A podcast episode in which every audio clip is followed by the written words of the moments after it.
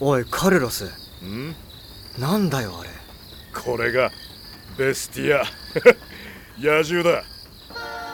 行くよあんたたちおおじゃあダメそんなにレールに近づくな野獣に殺されんぞまだ来ないのかノルマ今来るよ俺の目の前に現れたのは本物の野獣のようだった突然真っ暗闇のジャングルの中に2つの光が浮かび上がりそのぎらついた瞳で俺たちを睨みつけたまるで血に飢えた獣が獲物を探すように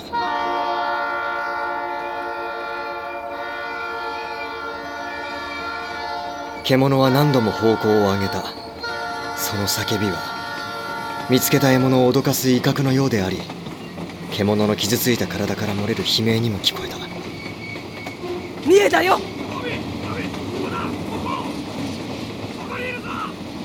人だ突然野獣の連結部分に身を隠していた人たちが俺たちの前に姿を晒し叫びを上げた待ってろありがとうありがとうあらもう一度あいよ見てくれ俺たちはここにいるぞゲトリンな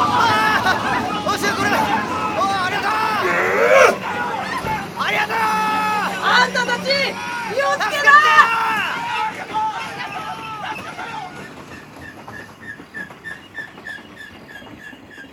それは一瞬の出会いだった知らないうちに頬を涙が伝っていた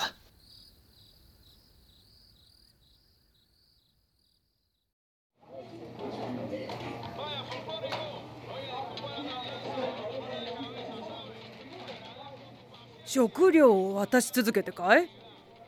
ああもう20年以上になるかね20年も毎日移民に定休日はないからねどうしてそこまでできるの政府に依頼されたとかここの政府が人助けなんてするわけないだろ 困ってる人がいるから助けるそれだけだよ誰かに頼まれてないのにこんな大変な仕事をできる範囲でねでも誰でもできることじゃないですよねあんたよっぽど他の人が気になるんだね私らがやりたいと思ったそれじゃあダメかいいやそんなことは私だってねやめたいよこんな仕事やっぱりきついってこと違うよ誰も移民にならなくていい世の中が一番だろメキシコの人はね家族が何より大切なんだけどねその大切な家族と離れて野獣列車に乗るんだどう思ったえあんたはどう思ったんだい手伝ってみてなんか不思議だった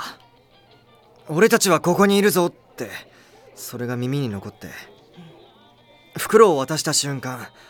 向こうも袋をつかむ感触を確かに感じるんだその感触で本当に彼らがそこにいるのが分かってあんたはどうするんだいえあんたまだまだ先に行くんだろ野獣列車に乗りたいと思ってるそこまで感じる心があるんだったらもっと先を見てきなやっぱ危ないんだよね今さらそれを聞くのかい誰と出会うのかあんたにどんな運命が待ってるかだね運命か施設の取材は終わったのかいこれから最後に見て回って記事にするよノルマいろいろありがと出来上がったら記事送ってよねうもちろんあじゃのめ見に来てくれてありがとうねじゃあみんな次は足し算ね2たす3をやるわよリンゴを使って数えてみましょうか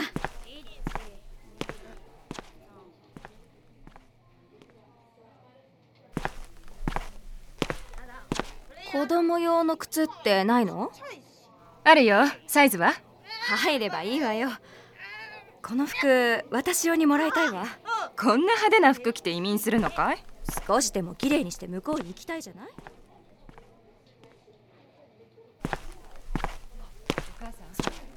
あもしもし母ちゃんかああようやく半分まで来たな国境まであと半分だ家族みんな仲良くしてるか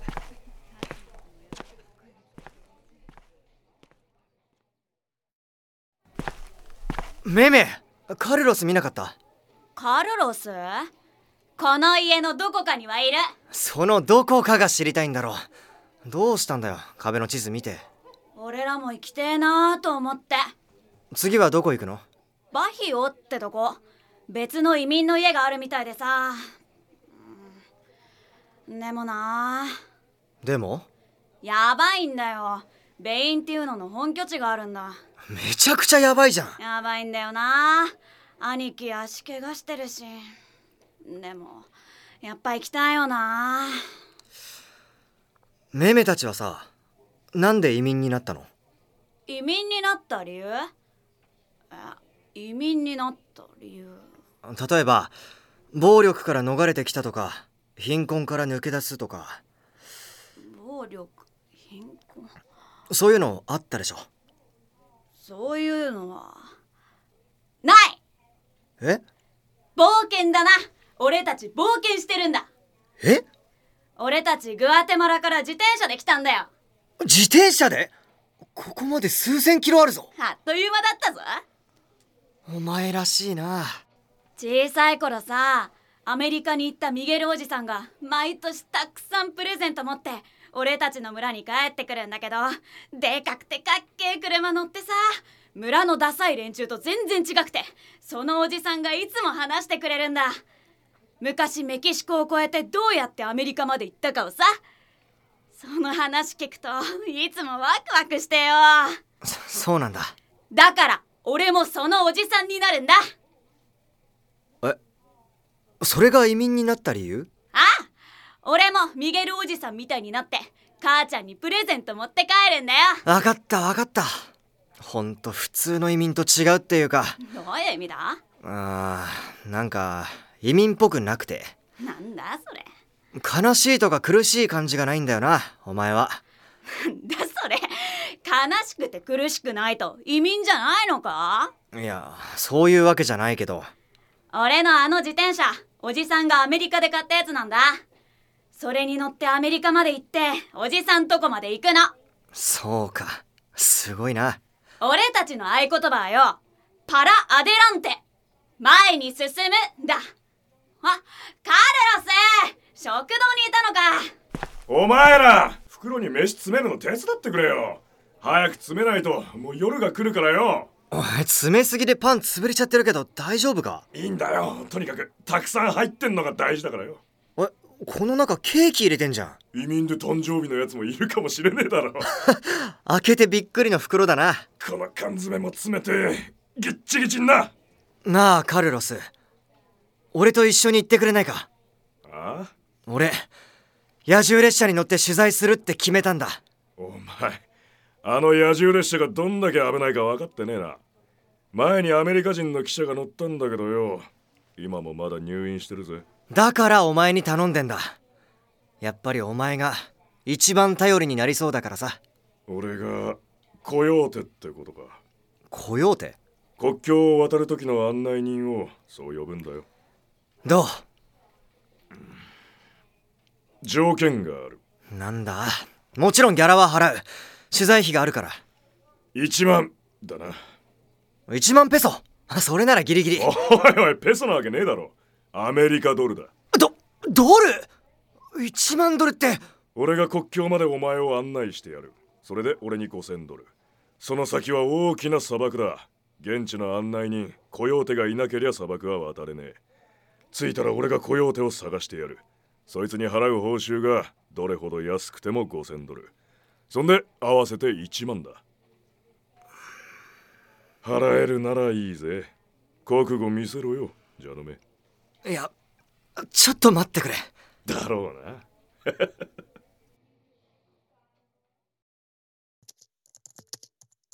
中米の過酷な現実に翻弄されたカルロスさんは何も持たずにホンジュラスから去ることになったとうん1万ドルかそんな焦るなよめめペーペーはやっと歩けるようになった状態じゃないかもう少しで足が治るから、そしたら僕たちは行くよそうだ俺はもっと先を見るんだははチビが調子乗ってると死ぬぜなんだその言い方ギャングみたいだぞカルロスはずっとここに残るのかジャノメの仕事を吹けないのかいや俺はねえ、カルロス、君ならジャノメを助けてやれるだろう。これからは誰かを助けるために行きたいって、前に言ってたよね。本当はさ、お金の問題だけじゃないんでしょ。お前ほんと頭ばっかり回るなペペ国境越えは金だけじゃないのは俺だって分かってる俺が一緒に行くやつはよ命を張れるやつだ国境を越えることができたら何だっていいんだよ払ってやるよ1万ドルぐらい払ってやるよカルロス借金してでも払ってやるよお前こそ途中で逃げんなよあは誰だと思ってんだ俺も前に進むしかないんだ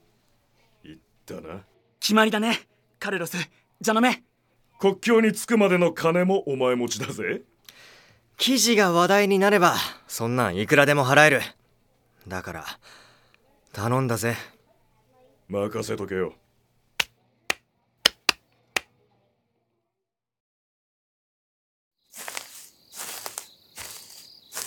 くそ蚊ばっかだななあまだ来ないのかよかゆくてよおいカルロスうるせえな黙ってろ夜になりゃ蚊が増えるのは基本だろなんか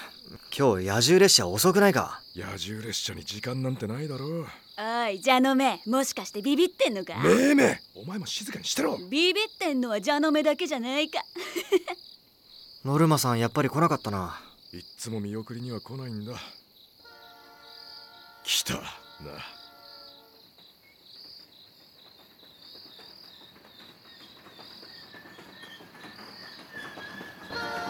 じゃあ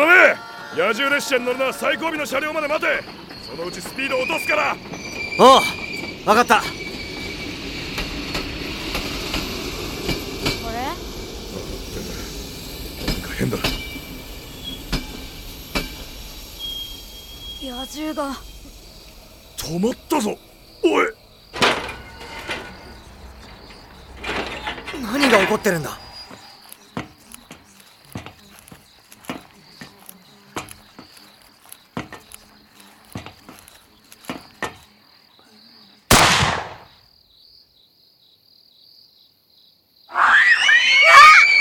伏せろ伏せろマジじゃあめ伏せろ流れ玉に当たるえじゃあめ固まるな固まると死ぬぞ動けギャングだベインっていうのだなん何で人いる10人ぐらい全員銃持ってる移民はどんどん撃たれて倒れてるこっちに逃げるぞそっ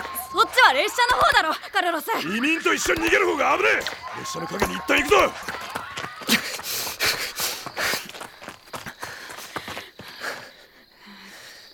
これで一目ず誰か来る静かに見つかったかいやこっちにはいなかったあいつら誰か探してるみたいだななんだよジャノメ引っ張るなよえ引っ張ってないけど引っ張ってるだろ俺の服静かにしてなんだお前ら静かに私たちはギャングじゃないお前ら移民かそうよあんたそのタトゥーあじゃのめお前が説明しろええ俺あえっと俺は日本人でジャーナリストなんだあ記者賞記者賞ほらこれ見て日本人のジャーナリストそうで2人はバリオブラボのえじゃあこの人たちも移民そういうことだおいあいつら戻ってきたぞ静かにしマリア静かにして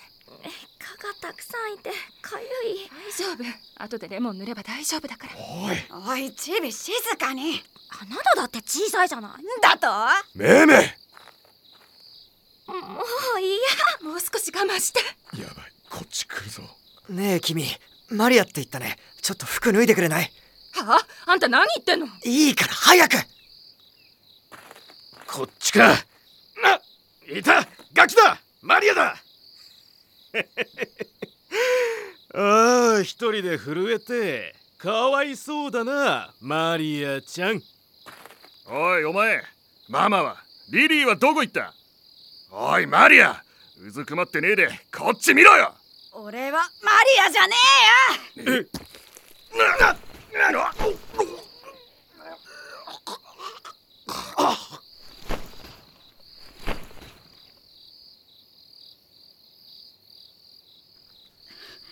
うまくいった服のサイズ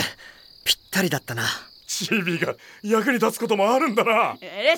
俺はこれから成長するんだまた動くみたい他の人たちも乗り始めてるじゃあもう行くなあメメなんだペペに言っとけよさっさと直して追いつけよって次に会う時は国境かアメリカかな向こうで待ってるぞあ待ってろよカルロスすぐに追いつくからなそうだなじゃのめお前頑張れよなカルロスのこと頼むぞバカ逆だろめめ向こうでさ冒険の話の続き聞かせてくれよあ楽しみにしとけよだ楽しかったぜありがとうカルロスじゃあな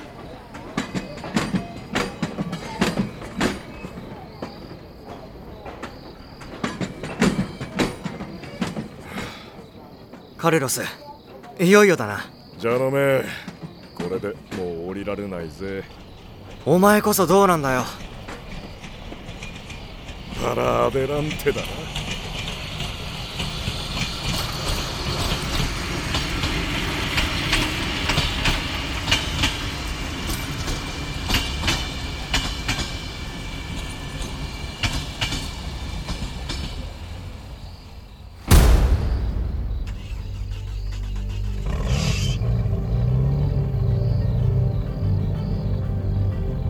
逃がすな行くぞ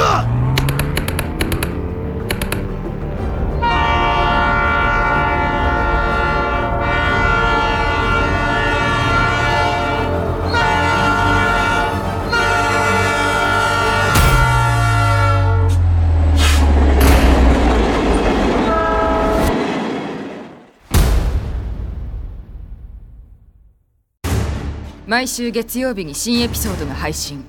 全10話にわたる衝撃のクライムモキュメンタリーポッドキャスト「移民と野獣」今お聞きのプラットフォームで「移民と野獣」をフォローして最新エピソードをチェックしよう移民と野獣第5話2つの顔見ろベインティーノのジープだえ俺ら追いかけてきやがったやばいやばいやばいなんでここまでしてそうでしょこんな大量失踪事件世界的な問題ですよにもかかわらずほとんど報道されていないじゃあ報道するほどの問題ではないということだ場所が変われば普通も変わるよねどういうことなんだよ